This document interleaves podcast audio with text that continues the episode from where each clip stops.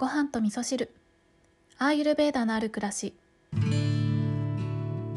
こんにちは、えー、今日はえっ、ー、とねちょっと収録するのが遅くなってしまったのでお便りをご紹介してさらっとお届けしようかなと思っているんですけれども今収録しているのが1月の25日の夜なんですけれども今日はえっ、ー、と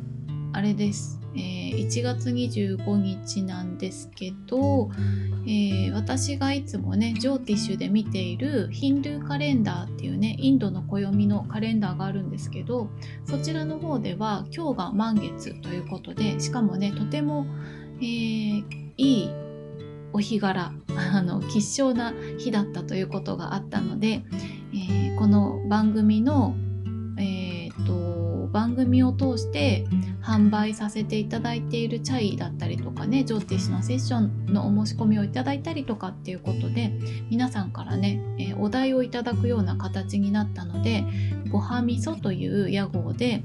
えー、開業届をね出してきました。あの開業届といっても個人事業になるので、えー、利益を追求するというよりはまああの皆さんとのやり取りの中で発生した お金に対しての消費税をちゃんと納めますよみたいなねそんな法的な手続きをねしたりとかするために、えー、開業届出してきました。まあ、あの、今までと変わらずなんですけれどもね。はい。ではですね、お便りをご紹介したいと思います。ごはみそネーム六白金星さんからメールでお便りをいただきました。あの、今回はね、長くなりそうなので、メール、あの、フォームじゃなくて、メールでお送りしますということで、メッセージいただきました。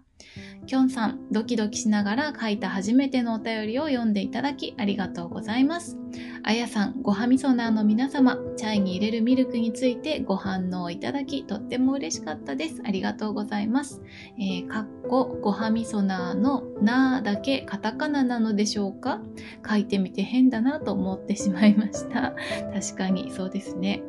えー、今日は日曜で仕事が休みなので足を伸ばしてトップバリューののオーガニック豆乳を買いに行こうと思います。ちなみに大寒に入ったということで今朝はチャイにミルクの代わりに甘酒を入れてみました味は要改良でしたが、えー、体がとっても温まりました話は変わりますが前回のきょんさんのジョーティッシュセッションの申し込みに乗り遅れでも私は今人と話をして自分のことを知る時期なんじゃないかなと思っていたところこちらに移住されてきて山奥でサロンをしている方が旧世紀学の鑑定をされていることを知り12月に鑑定していただいたのです。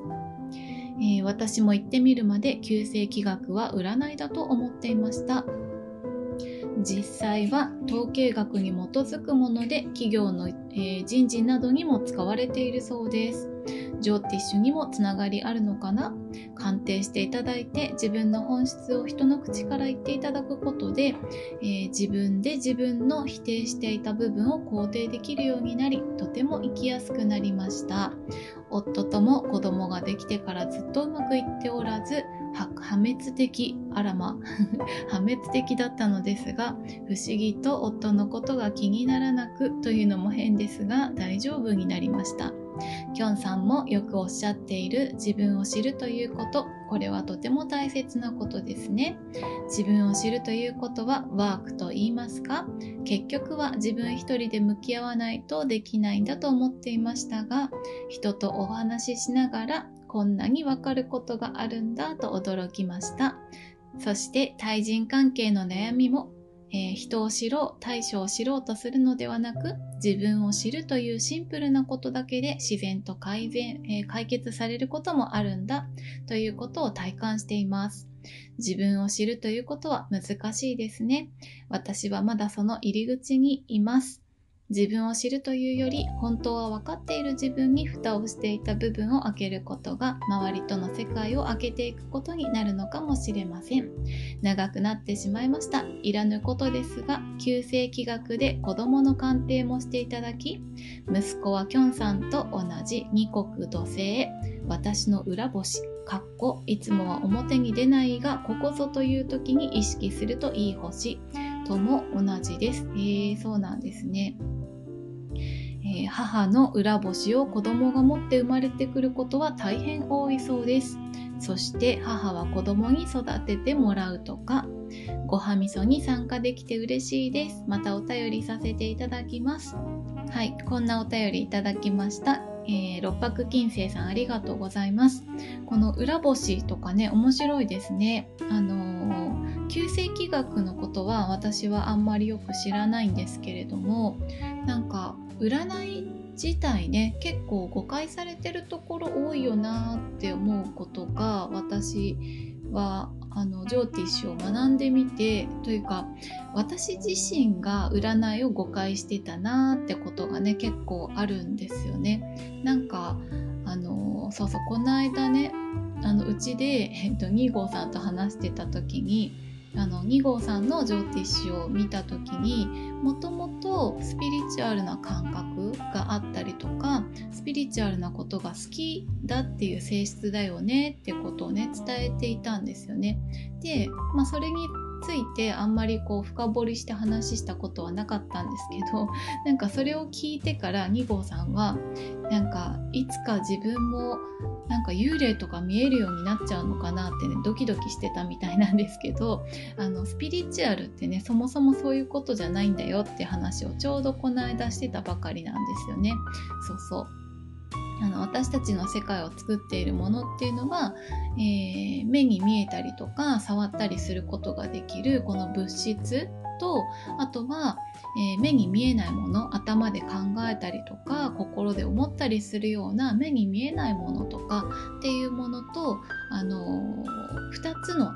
えー、世界から成り立っていますよね。なので、えー、スピリチュアルな感覚とかそういったことっていうのはこの物質的なところじゃなくてね目に見えない部分のことをスピリチュアルって言ってたんだよっていう話をしたらねちょっと安心してたっていうことがありましたね。そうそうだからね占いとかもあの勉強してみるとね本当にえっ、ー、となんでどうして？っていう答えが全部明確になるんですよね。そう。なのでもやっとしたものではなくって、えー、ジョーティッシュで言うともともとは天文学なのであのすごくね勉強してみて初めて分かったことっていうのがねたくさんありました。だから旧世紀学もね、えーと、統計学に基づくものということですけれどもきっとねあの何か根拠がねきちんとあるものなんじゃないかなと思いましたね。うんはい、そして六白金星さんねあの自分を知るということって大事だなってことに気がついたということですけど本当にそうなんですよねよく言われるのが自分のことって自分で見ることは絶対にできないじゃないですか。えーと見ようと思ったら鏡の前に立って鏡に映ってる自分を見ることはできるんだけど本当の自分を自分で見ることって不可能なんですよね。そうなので、えー、私たちはどうやって自分のことを見るかっていうと、えー、いろんな鏡に映して映ったものを自分として、えー、認識するっていうことができるんですよね。でこの鏡になるものっていうのはもうこの世界にある全てのものが私たちの鏡としてね、えー、使うことができるんですよね。なんか例えばそうですねうんと自分がすごく機嫌がいい時に、えー、なんだろうなえー、誰かこうおしゃべりしてるところを目撃したらなんかすごく楽しそうにお話ししてるように見えたりとか逆にすごく機嫌が悪い時に人がお話ししてるのを見た時になんかイラッとしちゃったとかねそういうことってあると思うんですけどそうやって私たちはあの自分の姿っていうのを外側のものにね映し出してるっていうことがあったりするんですよね。だからね例えば